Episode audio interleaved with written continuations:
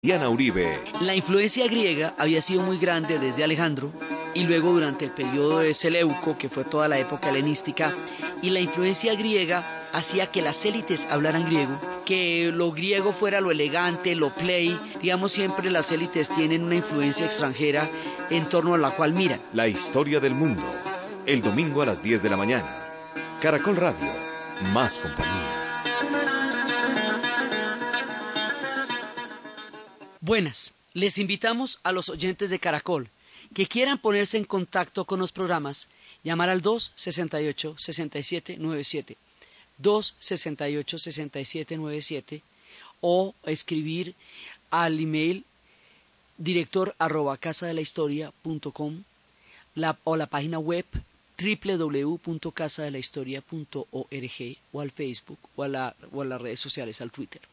Hoy vamos a ver el segundo sol de los persas, el imperio sasánida.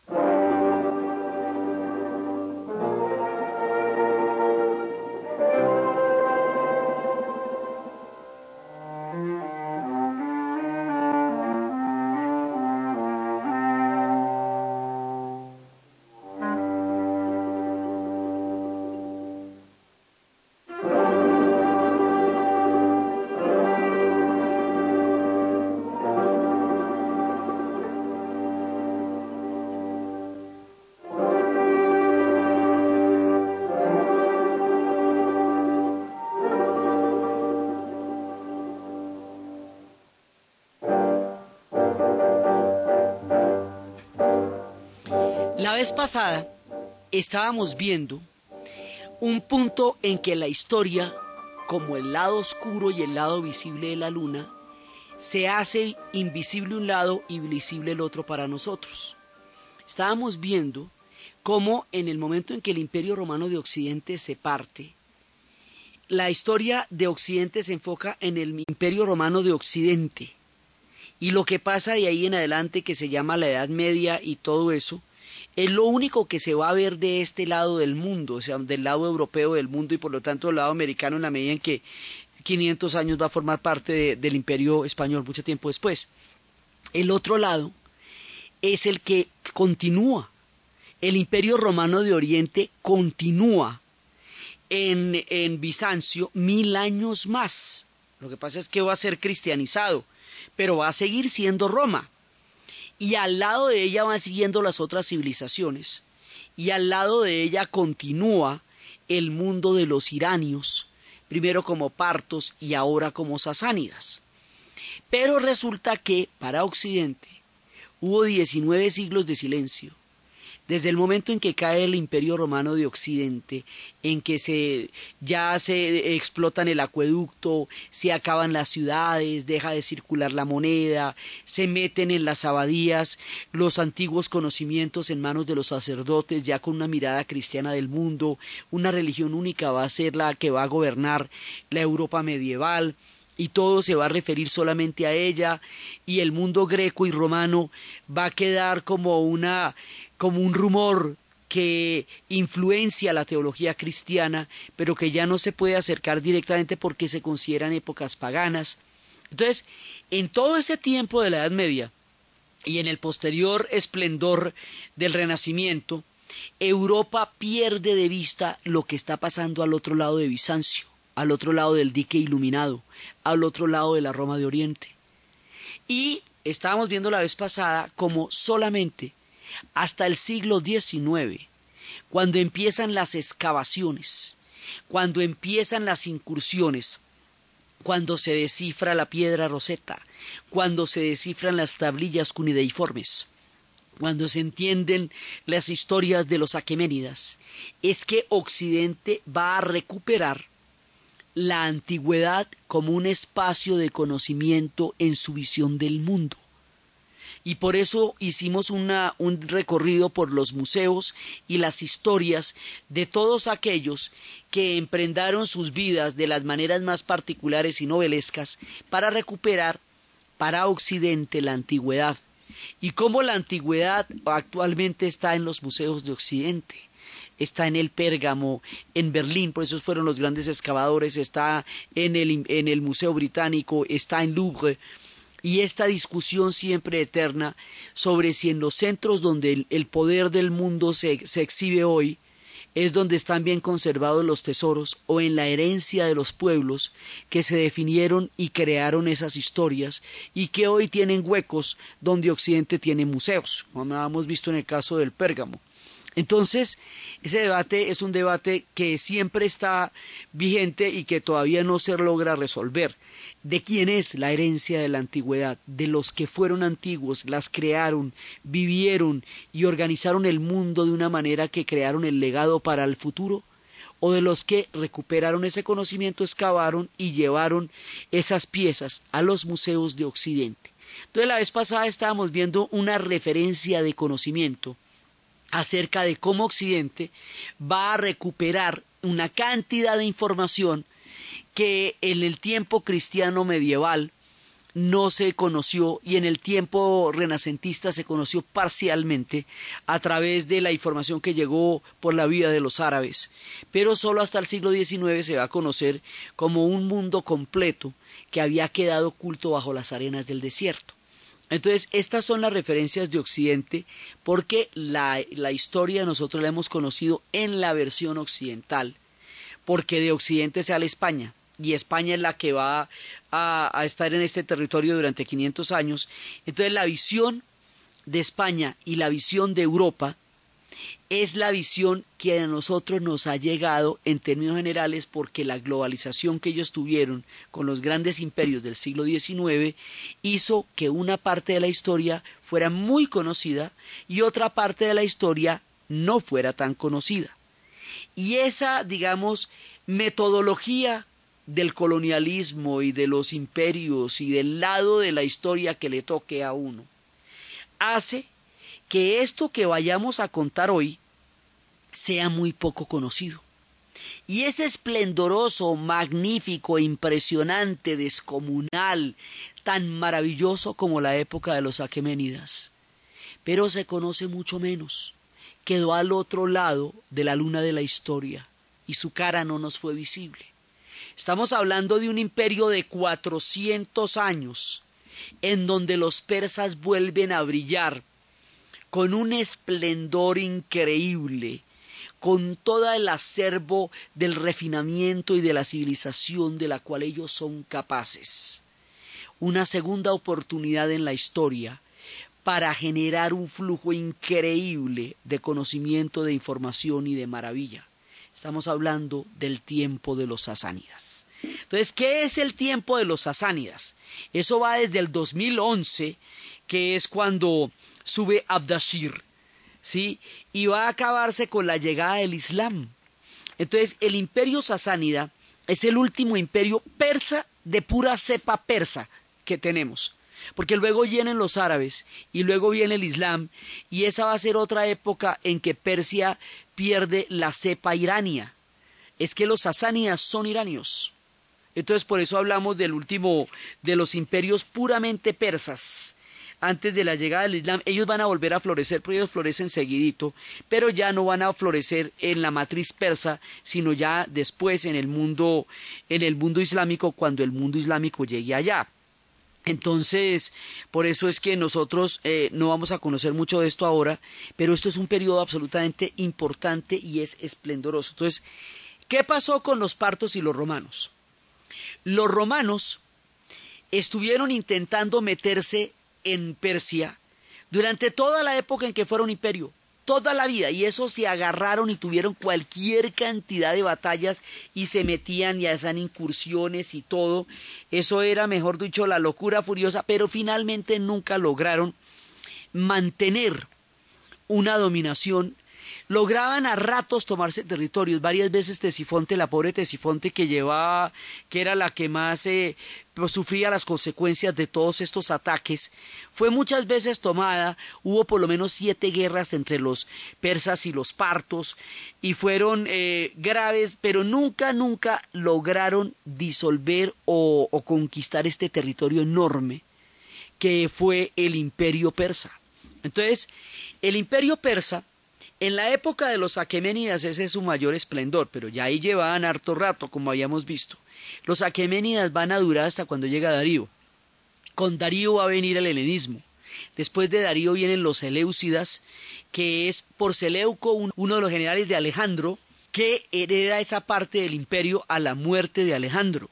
Entonces, después de Alejandro viene los Seleucidas, y después de Seleucida, de los Seleucidas o de Seleucido, viene los, eh, los romanos, y los romanos ya se las van a ver es con los partos, que son otra tribu irania. Cada ratico aparece una tribu irania que vuelve a tomar el control de la zona. Entonces los partos vuelven a tomar el control de la zona después de que muere Seleuco. O sea, otra vez los iranios vuelven a, apropiarse del territorio, pero ya de todas maneras hay una profunda influencia griega, pero estos ya son iranios. Entonces, estos iranios que vamos a llamar partos en esta parte del relato, porque acuérdense que siempre vamos a tener el tema de que la gente de Persia va cambiando de nombre. Así que en la época de los griegos eran aqueménidas, pero también se les llamaba medas y en la época de los romanos van a ser los partos y en la época de Seleuco van a ser seleucidas, pero siguen siendo, pero están bajo la dominación seleucida, pero son iranios. Ahora los vamos a llamar partos y después se van a llamar sasánidas. Es la misma gente, el mismo parche de Irán o de Persia, como usted lo quiera llamar. Pero los romanos lo llaman partos.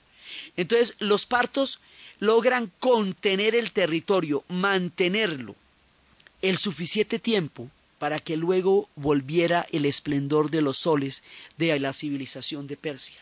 Logran contener a los romanos, eso no es poca cosa.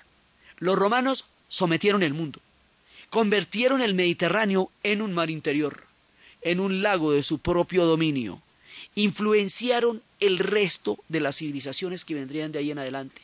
Sus dominios se extendían desde la península de eh, Ibérica hasta Estambul, hasta donde, digamos, era, digamos, mucho más ahí, pero para empezar, el Imperio Romano de Oriente terminaba en Persia, o sea, el límite es donde queda Persia, porque Siria también era parte del Imperio Romano de Oriente y las eso es otra de las cosas que es gravísima, las huellas del Imperio Romano de Oriente que hay en Siria son maravillosas y ahorita están en esta guerra tan tenaz Vamos a ver que se salva de toda la Mesopotamia, la Acadia, la Roma que existía en Siria y que estaba intacta hasta esta guerra demencial y terrible y este genocidio en el cual el pueblo sirio muere día a día. Entonces resulta que ellos habían logrado dominar a todo el mundo, por eso todos los caminos llegaron a Roma, pero a los partos no.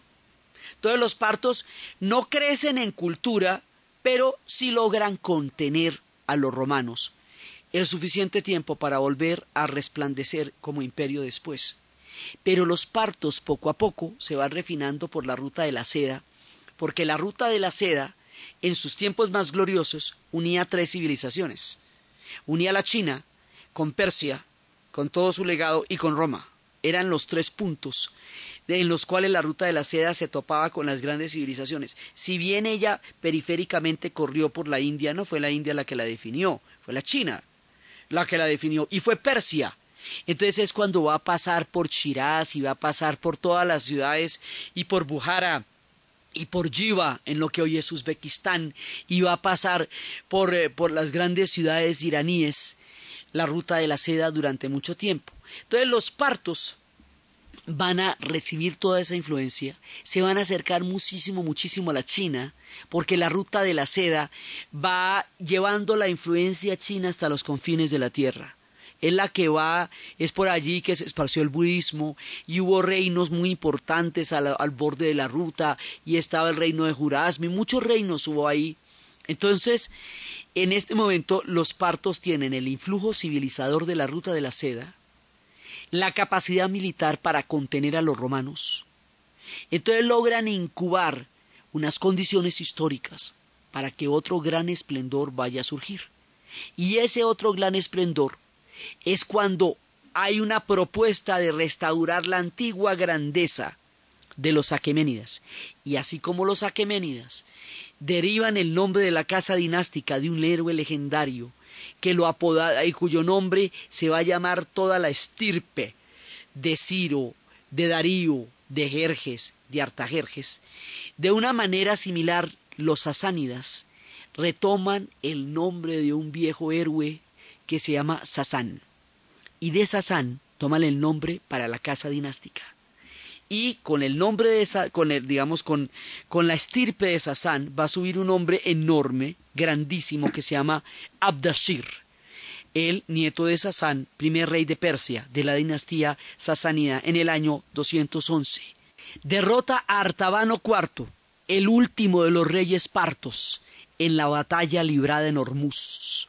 Hormuz el estrecho del Golfo Pérsico. Entonces, derrota al último de los reyes va a fundar una dinastía. Y esa dinastía va a ser una cosa increíble, de maravillosa y de esplendorosa.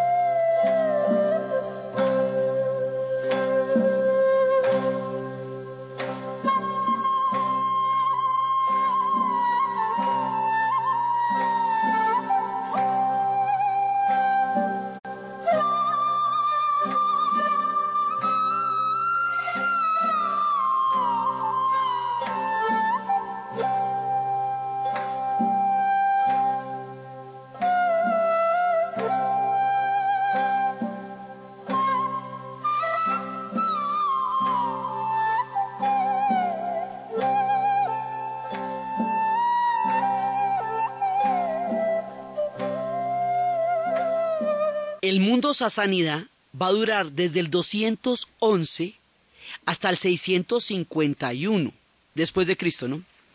¿Qué quiere decir eso? Que duró lo mismo que los Augsburgo, que duró lo mismo casi que los otomanos.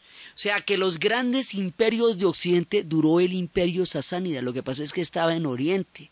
Pero, y fue tan esplendoroso, vamos a ver que hay un momento en donde se compara el esplendor del imperio sasánida con el del rey Sol en Francia, de lo tremendos que llegaron a ser.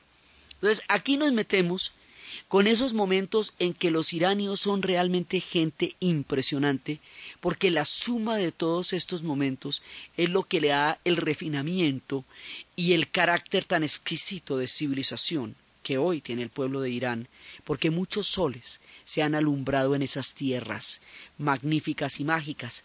Entonces, viene Aptashir. Así, Isaac Asimov dice que Aptashir de todas maneras es una forma posterior del nombre Artajerjes, que es una es otra manera de, de seguir hablando de él. Él empieza a consolidar el poder sobre toda Persia. O sea, lo que hicieron los partos fue mantener el tema mientras mantenerlo de los romanos. Pero de ahí a consolidarlo que los partos tenían estructuras tribales con, con reyes de consejos tribales entonces no tenían la pretensión de unificarse, sino de mantenerse con su estructura clánica. Pero es que con la llegada de Abdashir, aquí ya se va a formar un imperio. Entonces lo que va a hacer es unificar a todos estos pueblos ya bajo su mandato. Y ya se va a incorporar, digamos, todo lo que era el imperio parto y todo lo que era Persia y las provincias meridionales la reforzó y entonces funda la nueva dinastía y tiene un nuevo regimiento, tanto político como espiritual. Desde el punto de vista espiritual, Abdashir va a tomar en la religión de Zoroastro como el eje de la consolidación del mundo sasánida. Las religiones tienen la particularidad de consolidar, unificar y cohesionar pueblos.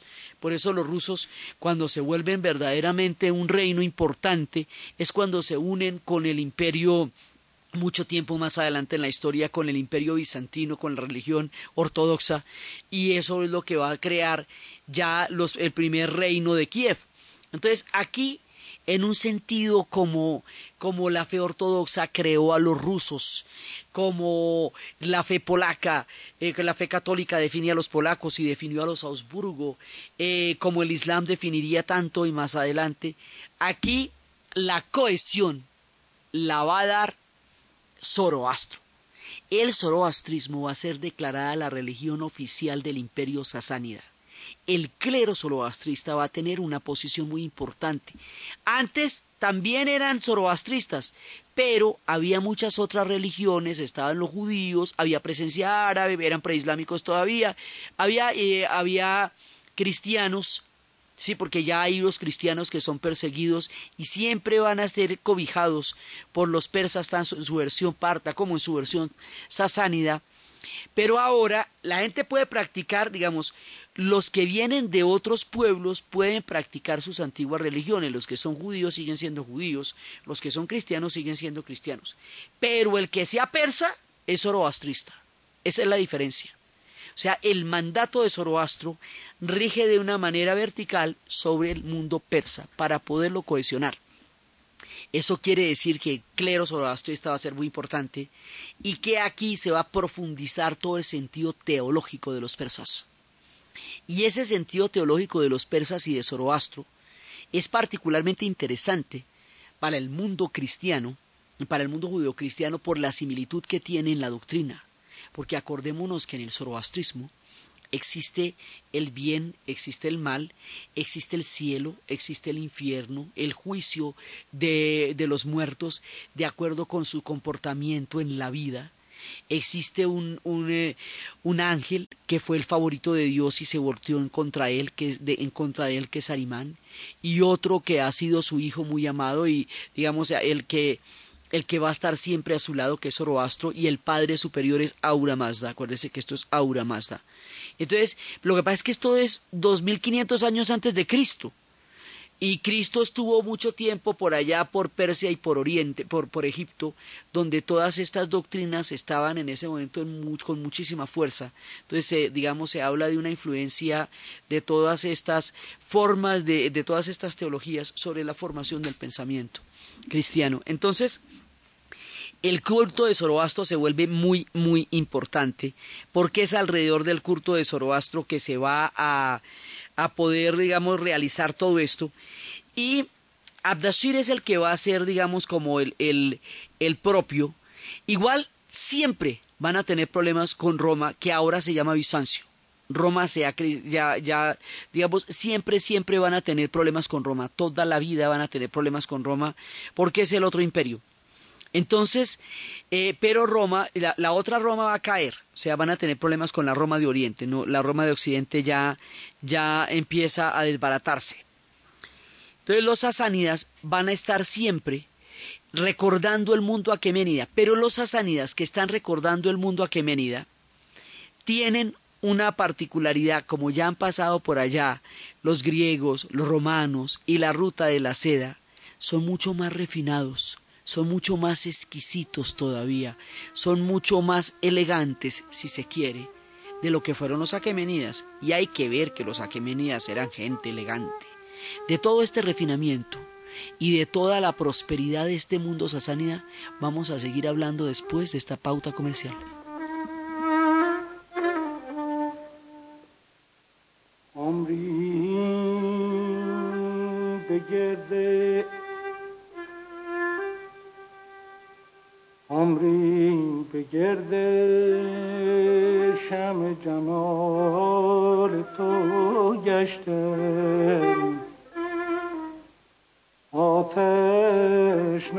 نخورده بر پر پروانه در خانه usted ¿Cómo durmió anoche? Comodísimo. Colchones comodísimos para dormir profundamente. Caja Sonora. Espacio radial de Confama para oírte mejor. En el delicado tema de prevenir el cáncer de cuello uterino, la educación en el hogar es de vital importancia. Cuando la vacuna salió decía que a partir de los nueve años. Cuando la niña inmediatamente cumplió sus nueve años, yo decidí aplicársela. Gloria tiene la sana práctica de prevenir en su familia mediante la vacunación, más aún con enfermedades tan graves como el cáncer. Su hija Isabela también ve la importancia de vacunarse contra el papiloma humano. Yo sé que es algo que me beneficia y es algo bueno para mi salud. Pero que madre e hija vean la importancia de prevenir no es nuevo en la familia. Mi mamá siempre también fue muy preocupada pues como por las vacunas de nosotros. La abuela formó en el hogar. Gloria, que siguió la tarea y educó a Isabela, continúa su labor más allá del hospital donde trabaja y educa a los compañeritos de escuela de su hija. Te esperamos en una próxima emisión. Con fama. Vigilado Superintendencia del Subsidio Familiar. Amigo motociclista, las ganas de vivir son compatibles con la prudencia al conducir. Se lo dice Empaquetaduras Darrow, primer fabricante de empaquetaduras para todo tipo de motocicletas con la mejor tecnología y materias primas importadas. Empaquetaduras Darrow, haga sus pedidos a nuestra línea gratuita 018-1945-533. Abrimos una nueva página. Ya está abierta la convocatoria para el undécimo concurso nacional de novela y cuento Cámara de Comercio de Medellín para Antioquia, que en esta edición entregará premios por 45 millones de pesos. Las bases ya están publicadas en cámaramedellín.com. Los trabajos se recibirán hasta el 30 de noviembre de 2012. Más detalles en la línea de eventos corporativos de la Cámara. 44 44 408. En Surenvíos entendemos que lo que caracteriza a un buen colombiano es su espíritu emprendedor, solidaridad y esfuerzo, y sobre todo el buen trato y la amabilidad. Por eso en Surenvíos nos sentimos orgullosos de ser colombianos y de servir, transportando sus mercancías, sobres y encomiendas. Contáctenos en www.surenvíos.com.co o en la línea gratuita nacional 018 1288 76. Surenvíos llegamos primero. Conozca Boyacá, cuna y taller de la libertad. Y el gusto de estrenar su Renault. Autos Renault tiene obsequios mágicos, bonos de medio millón, un millón, matrícula gratis en las ciudades de Duitama y Sogamoso. Autos Renault, concesionario exclusivo para Boyacá y Casanare en las ciudades de Duitama, Sogamoso y Yopal. No hay que dar tres vueltas para participar y ganar con TCC. Traiga sus envíos a los puntos de venta TCC o solicite su recogida gratuita. Inscriba el número de guía que le entregarán nuestros asesores en www.póngalelogicatcc.com. Esté atento a los sorteos mensuales de motos, televisores, tablets y bicicletas y una Renault Duster. Póngale lógica a sus envíos. Hágalos por TCC. Apliquen condiciones y restricciones. Vigencia del 1 de julio al 31 de octubre de 2012. Vigilado Superintendencia de Puertos y Transporte. ¿Y usted cómo durmió anoche? Comodísimo. Colchones comodísimos para dormir profundamente. Esta es la hora en Caracol Radio. En Caracol Radio son las 10 de la mañana y 41 minutos. Pax, Pax, aliviar un Pax. Congestionado, bien maluco, la cabeza se me explota, necesito mejorar ya. Pax, Pax, aliviar un Pax. Tratamiento sintomático de resfriado común es un medicamento, no excede su consumo. Leer indicaciones y contraindicaciones. Si los síntomas persisten, consulta a su médico. Registro sanitario INVIMA 2009 M000970. Última hora Deportiva Caracol. El tenista serbio Novak Djokovic impuso su ley y venció al francés John Wilfred Tsonga con parciales 7-6 y 6-2 para ganar por tercera vez el título del torneo de tenis de Pekín, el cuarto de esta temporada. Tsonga vendrá a Bogotá en un partido de exhibición el 14 de diciembre donde enfrentará al suizo Roger Federer. Y en Italia hoy clásico entre el Milan y el Inter con Mario Alberto Yepes y Cristian Zapata en el Milan y con Freddy Guarín en el Inter. El partido se cumplirá desde la 1 y 45 de la tarde, hora colombiana. Más información en www.caracol.com.co y en Twitter, arroba Caracol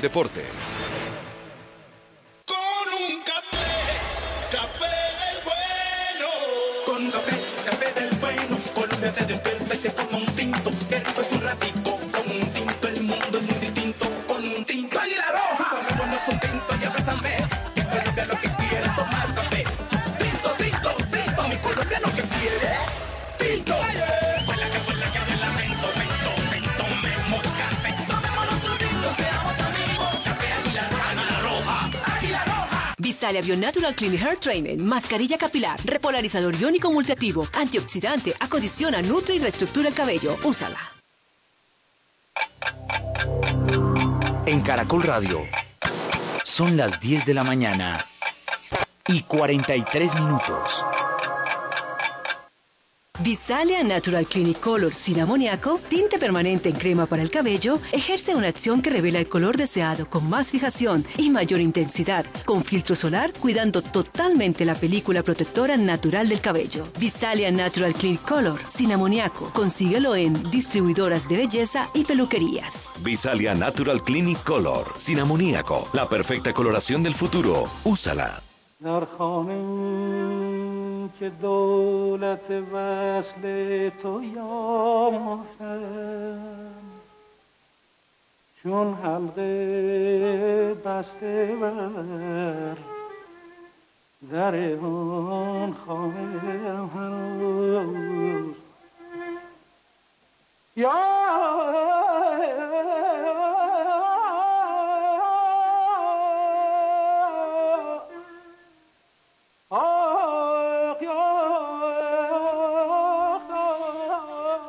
Isaac Asimov dice que en un sentido análogo, Abdashir se parece a Ciro, o cumple la función de Ciro, como Sapor primero va a cumplir la función de Darío.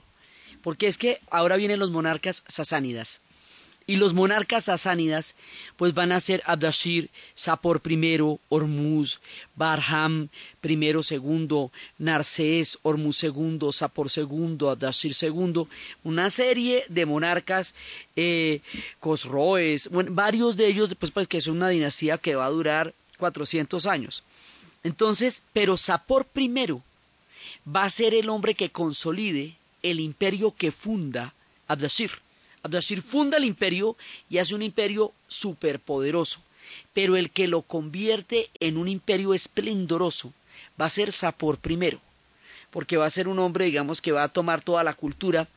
Y en este tiempo había una ciudad que se había convertido en un reino independiente, una ciudad en la mitad del desierto sirio, una ciudad a 145 kilómetros al sur de Tapsaco, sobre el Éufrates, una ciudad que se llamaba Palmira, y esta ciudad, en el momento en que empiezan las tensiones en Roma, va a quedar como un reino independiente y va a tener un jefe que se va a llamar Odoato. Esta ciudad de Palmira, en su época, llegaba a tener, se hablaban más de 26 lenguas allá.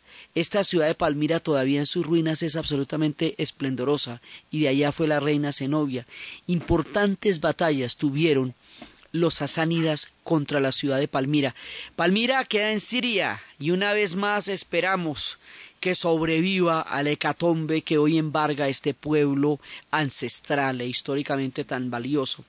Con ellos tuvieron también, con, Odenato, tuvieron una gran batalla porque Palmira no quería caer bajo la influencia de Sapor y los sasánidas. Es decir, ellos tienen una serie de batallas eh, pero finalmente consolidan y van a crear su gran, su gran inscripción. Hay un momento en que los romanos marchan con Galerio, pero Galerio es derrotado y tampoco. O sea, finalmente nadie va a poder contra ellos y ellos van a lograr hacer su imperio.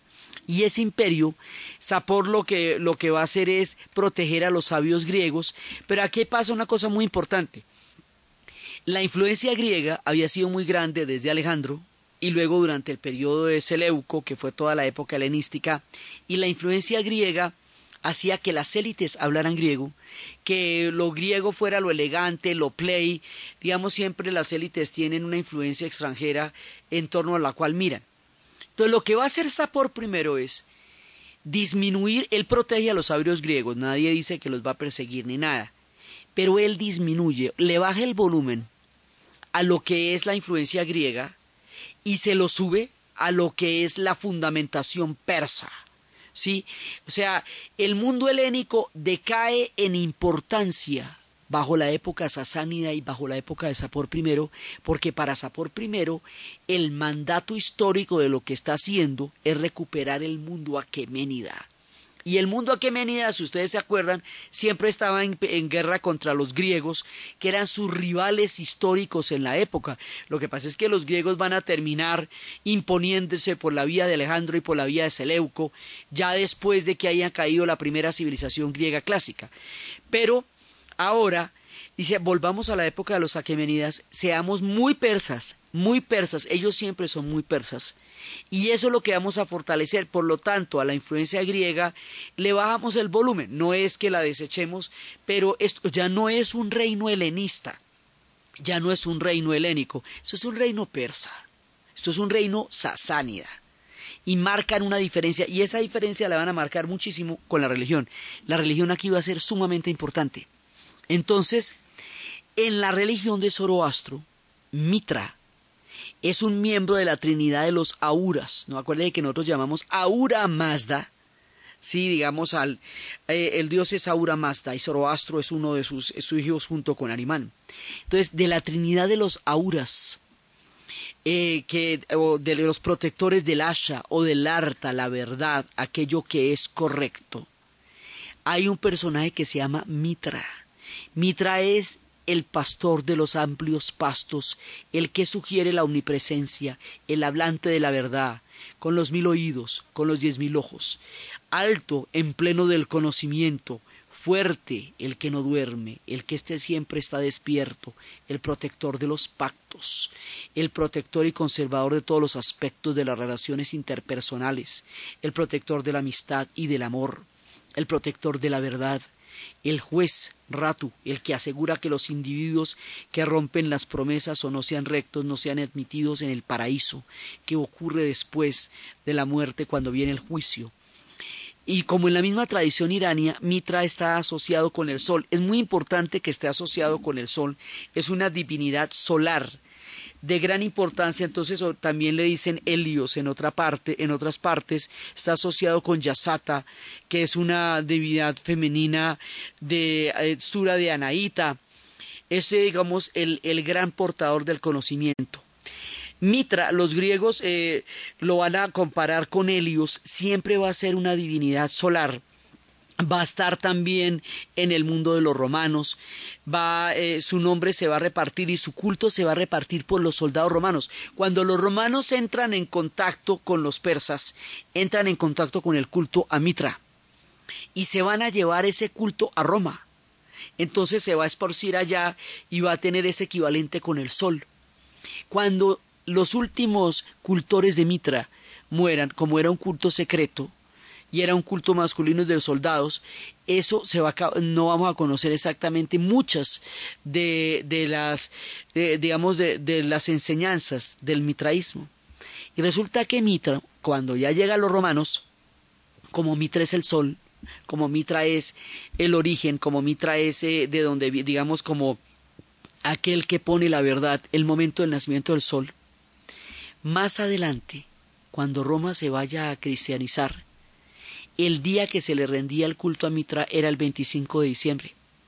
Y mucho tiempo más adelante, cuando Roma sea cristiana, la fecha del nacimiento del niño Jesús se va a ubicar en el mundo romano que se cristianiza en el 25 de diciembre, que es el día de Mitra, el día de esta divinidad solar, y se va a establecer un sincretismo entre la fecha de la divinidad solar el de la verdad, el de los pastos amplios, el de la amistad y el del amor, y la llegada del nuevo Dios, del nuevo sol, que será Jesús en el cristianismo. Entonces, digamos, la, el mundo cristiano va a tener una cantidad de sincretismos con el mundo romano y va a tener una cantidad de influencias con el mundo oriental, y entre todas se va formando como un mundo nuevo y distinto.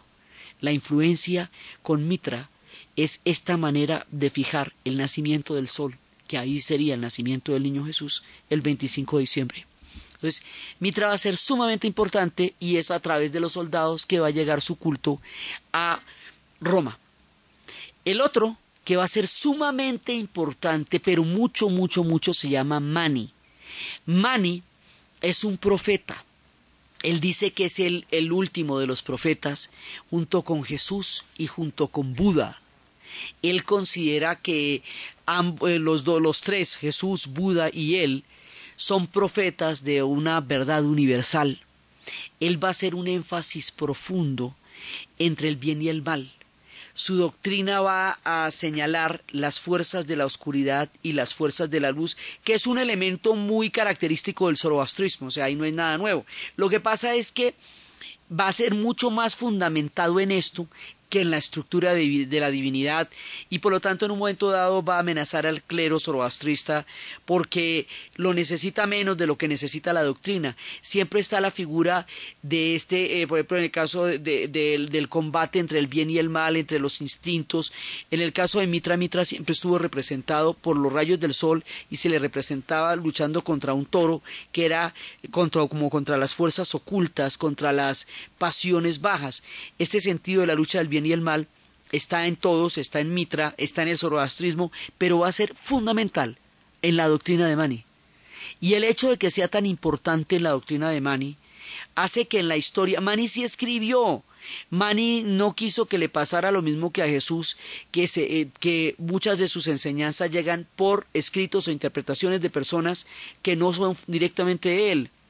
Entonces el Mani escribió, pero los textos de Mani se perdieron en el tiempo también, no se pudieron recuperar después.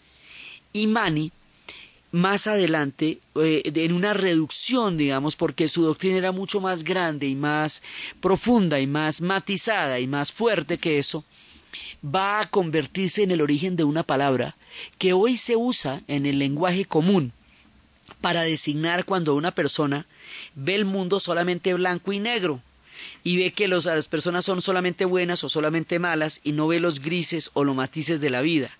Cuando una persona tiene una posición de estas y esa posición se ve recalcitrante, digamos, sin ningún tipo de, de, de matices o de, o de cambios, se le conoce como maniqueísmo maniqueísta por este profeta Mani de la época de los sasánidas.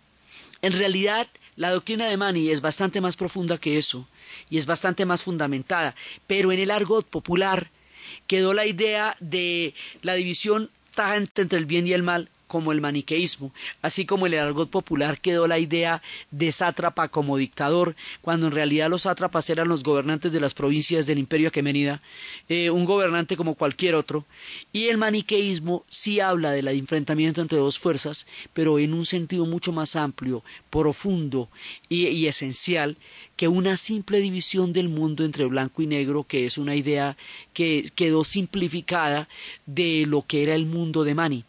Mani va a ser muy importante. Y Mani también va a ser sacrificado. Y Mani también va a ser perseguido. Porque a él lo protegió Sapor. Pero es después de la muerte de Sapor II, dos años después de la muerte de Sapor II, que Mani va a ser apresado. Y Mani va a ser sacrificado. Y Mani va a ser asesinado. Digamos, la persecución a Mani es, es muy parecida a la persecución a Jesús y el fin de Mani va a ser parecido al fin de Jesús. Y su manera de, de hablar de la luz y de la oscuridad del mundo, digamos, es una figura que en la teología del mundo zoroastrista y en, la, y en el mundo de los sasánidas tiene una relevancia y una fuerza y una fuerza de culto eh, que asemeja a la figura de Jesús eh, en, en, su, en su trasegar, en sus enseñanzas, en su, en su manera de ver el mundo y en el sacrificio final de su muerte. Lo que pasa es que él no fue perseguido durante el tiempo de Sapor II, pero después de que Sapor II muere, a los dos años lo apresan a él, termina sobre él toda su protección, se enfrenta al clero zoroastrista, porque el clero zoroastrista creía que la, la profesión de Mani, digamos, su carácter profético y su personalidad eh, impactante amenaza el poder que ya en ese momento era inmenso del clero zoroastrista. Entonces, todos estos eh, componentes, el culto a Mitra, el sol, Helios, este, este, este rey de, este hombre de las palabras, este Dios resplandeciente de las palabras de la verdad, Zoroastro, el zoroastrismo, el tema con Aura Mazda y el tema con Mani, crean un espectro religioso profundo y poderoso durante la época de los sasánidas. La religión en tiempo de los sasánidas es un elemento muy importante para entender la profundidad, la cohesión del imperio, pero también el sentido espiritual y profundo y esencial que esta dinastía tiene en la historia de Oriente y en el sol de Persia. Además, los sasánidas y es todo este mundo de Zoroastro y, y de Mitra es el último periodo persa, lo que llama el persa, antes de la llegada del Islam. O sea, cuando termine la dinastía sasánida es porque van a llegar los árabes ya islamizados, ya después del nacimiento de Mahoma y de la muerte de Mahoma y por lo tanto van a eventualmente van a imponer el Islam sobre el mundo persa y cuando el Islam árabe se imponga sobre el mundo persa, este último sol de los persas se va a apagar. Entonces lo que los persas llaman su verdadera y profunda cultura son los aqueménidas y son los sasánidas. o sea, toda esta historia que nosotros hemos, visto acá, desde Ecbatana, desde Susa, desde las antiguas capitales, pasando por todo el periodo aqueménida, y después eh, los tiempos en que los extranjeros van a dominar, que es el caso de Alejandro y que es el caso de Seleuco, y luego aparecen otra vez los partos, hasta los sasánidas y hasta el fin de los sasánidas, cuando llegue el Islam, que son más de mil quinientos años, todo este periodo tan grande es el mundo persa. y Aquí se crea el imaginario de los persas, aquí se crea la identidad de los persas. A este lugar se remiten para eh, caminar su largo legado de la historia. Y también los reyes sasánidas van a poner las inscripciones en lo alto de la montaña, como lo hicieron los reyes aqueménidas. Van a recorrer a los mismos ritos que hicieron los reyes aqueménidas. Y entonces es por eso que los sasánidas son un legado tan importante para los persas, porque son el refugio de su identidad histórica y son el mundo más importante y más complejo que existía antes de la llegada del Islam.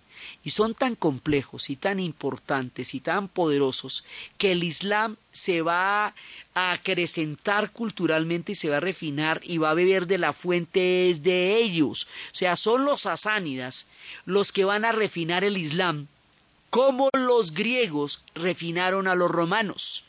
Los romanos eran un imperio de ingenieros, pero todo el pensamiento grueso y los dioses lo van a sacar de Grecia. Cuando el Islam llegue y se encuentre con este mundo sasánida tan poderoso, tan rico y tan fantástico, va a beber de todas sus fuentes, va a beber de todo su refinamiento y se va a refinar el Islam en mismo en contacto con los sasánidas. Por eso es que los sasánidas, los persas se sienten, digamos, eh, más antiguos y más poderosos y más refinados que todo lo que venga después y nadie los descresta, porque ellos ya han sido sasánidas antes de que llegue cualquier otro a echarles cualquier cuento. Entonces, es en época de los sasánidas que va a llegar de la India un embajador a Irán con un antiguo juego que a los sasánidas les va a gustar muchísimo. El juego se llama el ajedrez. Viene de la India, llega a Irán, va a ser muy del gusto de los sasánidas y de los iraníes. Y más adelante, cuando lleguen los árabes, este juego va a ser del gusto maravilloso de los árabes, que lo esparcirán por todo el imperio y que se conocerá en el mundo como el ajedrez. Viene de esas tierras hoy por hoy. Cuando usted va por todo el mundo árabe y el mundo sasánida, y cuando recorre las calles de Isfahán, y cuando recorre las calles de Uzbekistán, país antiguo de la Unión Soviética que formó parte del reino sasánida y formó parte del imperio persa en este momento de nuestro relato, hoy por hoy usted va a los bazares y lo que encuentra son una increíble cantidad de juegos de ajedrez de todos los colores y formas en una riqueza visual maravillosa porque el ajedrez es parte de su presencia en la historia. Es digamos su pasaporte. Esta gente ellos van a ser grandes matemáticos grandes astrónomos en materia científica se van a desarrollar a un gran nivel y van a tener un punto de refinamiento muy alto Y eso es por eso que es tan querida, tan amada, tan apreciada para la memoria del pueblo iraní este periodo de los sasánidas y ese esplendor y esa grandeza de los gobernantes que van a estar en esa época llevando a Persia a un nuevo sol. Entonces, ellos con los cristianos se la llevan muy bien mientras los cristianos fueran perseguidos. Es decir, cuando los cristianos estaban siendo perseguidos por los romanos, y los romanos eran sus eternos enemigos, pues no había ningún problema con los cristianos, siempre los protegieron, siempre hubo, estuvo la cosa estuvo muy bien. Pero cuando los romanos se cristianizan, cuando el cristianismo se vuelve la religión oficial del imperio romano, entonces los cristianos se vuelven rivales peligrosísimos, porque ya no son aquellos que son perseguidos por su enemigo, sino la religión de su antiguo enemigo. Entonces ahí sí la cosa se va a poner muy tirante, cosa que no había pasado antes, porque el eterno enemigo de Persia siempre son los bizantinos en cualquiera de sus formas. Se llamen romanos, se llamen bizantinos, se llamen como quiera que se llamen, siempre van a ser sus antiguos enemigos, porque es la puerta que amenaza, digamos, las fronteras del imperio persa. O si usted viene de Oriente, y si es al revés, los persas son, son la, la, civilización que amenaza la puerta del dique iluminado si usted viene de, de, de Occidente. Así que el problema con los cristianos se va a volver no por la fe, que es muy parecida, no por la doctrina, que tiene cualquier cantidad de similitudes, sino por el poder. Porque el momento en que Bizancio, la Roma de Oriente, se cristianice, el cristianismo se vuelve la, la religión oficial del rival histórico más importante que ellos tienen. Entonces, la relación con el cristianismo es una relación que va a variar, porque al principio lo van a proteger muchísimo, los van a cuidar durante toda la época de la persecución romana, porque siempre van a ser sus protectores y luego ya van a ser reinos rivales, donde eh, hubo un rey que estuvo de los sasánidas a punto para un pelito de cristianizarse y se le armó un lío enorme, eso sí no se lo hubieran permitido porque era como cuando Akenatón en tiempos de los egipcios se volvió monoteísta y iba desbarajustando todo el mundo de los antiguos dioses. Entonces, si esto hubiera pasado, hubiera sido el fin de los sasánidas, porque los sasánidas eran por definición zoroastristas. Por eso el elemento religioso es un elemento central y definitorio del carácter, del poder y de la civilización sasánida y del segundo sol de Persia en nuestro relato.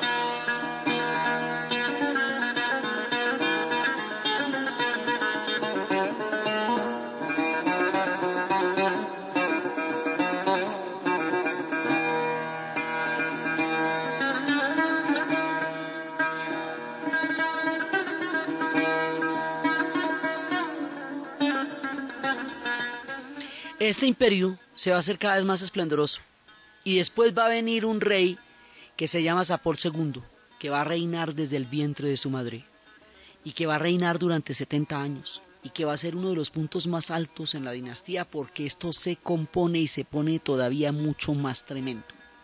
La forma como este rey dará toda gloria al imperio que estamos construyendo, al segundo sol de Persia, y la forma como él va a consolidar todos estos elementos civilizadores hasta hacerlos descollantes en la grandeza histórica del pueblo iraní, lo que vamos a ver en el siguiente programa.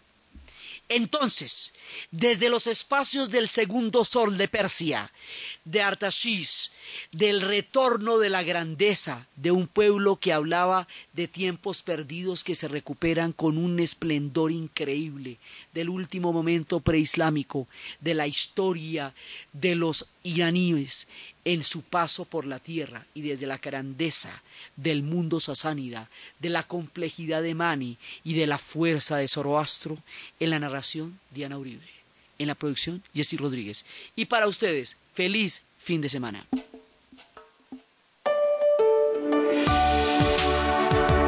Caracol Radio, más compañía. Te damos la bienvenida al mes del ahorro BBVA. En Caracol Radio son las 11 de la mañana, 8 minutos.